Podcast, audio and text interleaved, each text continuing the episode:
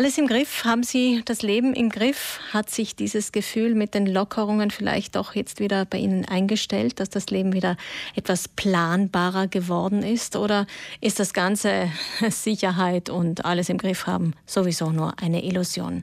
Vielleicht können wir überhaupt nur reagieren und gar nicht so viel selbst bestimmen, wie wir immer dachten. Tja, und schon sind wir mittendrin in der Gedankenwelt der Schülerinnen und Schüler, die derzeit ihre Gedanken mit uns in der Früh teilen.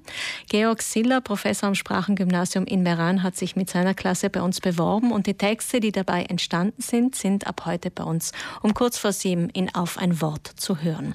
Und Professor Siller ist jetzt mit uns digital verbunden. Guten Morgen. Guten Morgen. Herr Siller, was haben Sie denn aus dieser Erfahrung mit den Schülerinnen und Schülern gelernt, als diese Texte entstanden sind? Ja, zuerst wollte ich einmal darauf hinweisen, es sind diese zwei Wochen äh, mit unseren Beiträgen zu Auf ein Wort. Es geht dabei insgesamt um vier Klassen. Heute ist es die 4b, morgen, äh, am Mittwoch dann oder am Donnerstag dann die 4a und das sind dann nächste Woche die dritten Klassen äh, unseres Sprachengymnasiums, die teilnehmen. Das ist auch mein Kollege Bernhard Windischer und ich, die das äh, begleitet haben. Die Frage, wie ich äh, die Frage alles im Griff beantworten würde, ist schwierig. Also wir sind auf diese Frage gestoßen über die Stoa. Das ist eine antike, hellenistische Richtung von Philosophie. Und die Stoiker waren Philosophen, die davon ausgingen, dass man sehr viel im Griff haben kann. Und zwar, indem man weniger auf die äußeren Ereignisse achtet, auf das, was einem zustößt, was passiert, was man eben äh, eigentlich nicht kontrollieren kann, sondern weniger auf die, äh, sondern mehr auf die eigene Haltung, auf das, wie man das bewertet, wie man das beurteilt, wie man auch mit seinen eigenen Emotionen äh, dazu steht. Und in diesem zweiten Bereich äh, haben Stoiker gemeint, kann man sehr weit kommen, auch durch Training, durch äh, Affektkontrolle. Und wie wir mittendrin in diesem Thema der Stoa waren, ist uns aufgefallen, dass gerade die Pandemie im letzten Jahr ja eine, eine große Herausforderung in dieser Hinsicht ist, weil immer wieder große Unsicherheiten verschiedener Art auftraten, was jetzt nun äh, Realität ist, äh, welche Regeln bevorstehen, gerade gelten, wie das überhaupt bewertet werden soll, äh, worauf man sich verlassen kann, wie die Zukunftsperspektiven sind und so weiter. Also es ist eine Zeit der der, der, der Unruhe, also des, des fehlenden im Griff habens äh, eigentlich gewesen. Und insofern haben wir versucht, die Store da etwas anzuwenden, aber auch kritisch zu beleuchten. Mhm. Es ist natürlich auch eine Zeit der, der ganzen Gefühlspalette. Das kommt da ja mit dazu. Und wie Sie gesagt haben, die Store versucht uns äh, zu lehren, wie man mit diesen Gefühlen vielleicht auch besser oder gelassener umgehen kann. Wie empfinden es denn die jungen Leute? Haben Sie da einen Einblick bekommen, wie sie mit dieser Gefühlspalette zurzeit zurechtkommen?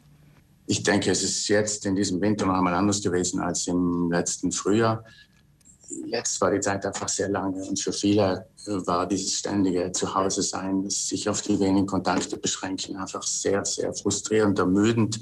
Nicht im einzelnen Moment vielleicht, aber soweit ich mitbekommen habe, ist es mit der Zeit, mit den Wochen so gewesen, dass äh, gerade für, für, für Jugendliche also etwas sehr Essentielles gefehlt hat, nämlich den, spontanen Kontakt mit, mit anderen, dass sich zufällig begegnen, dass sich irgendwo auch äh, treffen, ohne, ohne es geplant zu haben und so weiter. Also das, das hat einigen sehr viel äh, Druck aufgebaut, also sehr viel Lehre auch entstehen lassen. Und die, die Zeit, also das habe ich ja selber gemerkt, auch des Fernunterrichts war in der Schule alles andere als es war ein großer Unterschied also zum Präsenzunterricht. Also diese, diese Anregung, das Direkte, das ging verloren. Wir wissen noch nicht ganz genau, was, was eigentlich verloren geht. Das müssen wir wahrscheinlich erst in den nächsten Monaten und Jahren begreifen. Also was das bedeutet, auf digital umzusteigen. Aber erschrocken sind wir, denke ich, alle.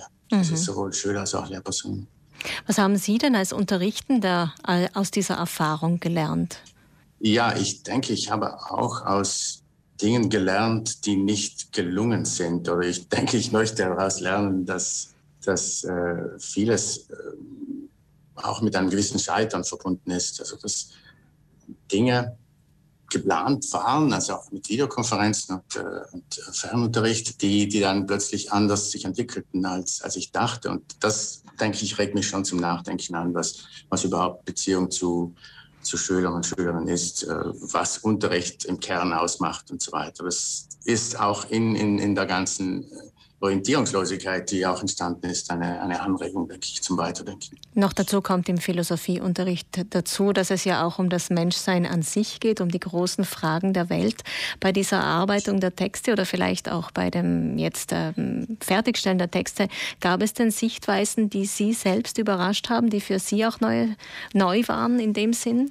Doch, also da hat mich, da hat mich einiges überrascht. Also wir haben die Schüler, Schülerinnen ja äh, selbstständig arbeiten lassen. Sie haben die Texte ganz äh, autonom geschrieben, entweder alleine oder in Gruppen. Das äh, unterschied sich etwas in den Klassen.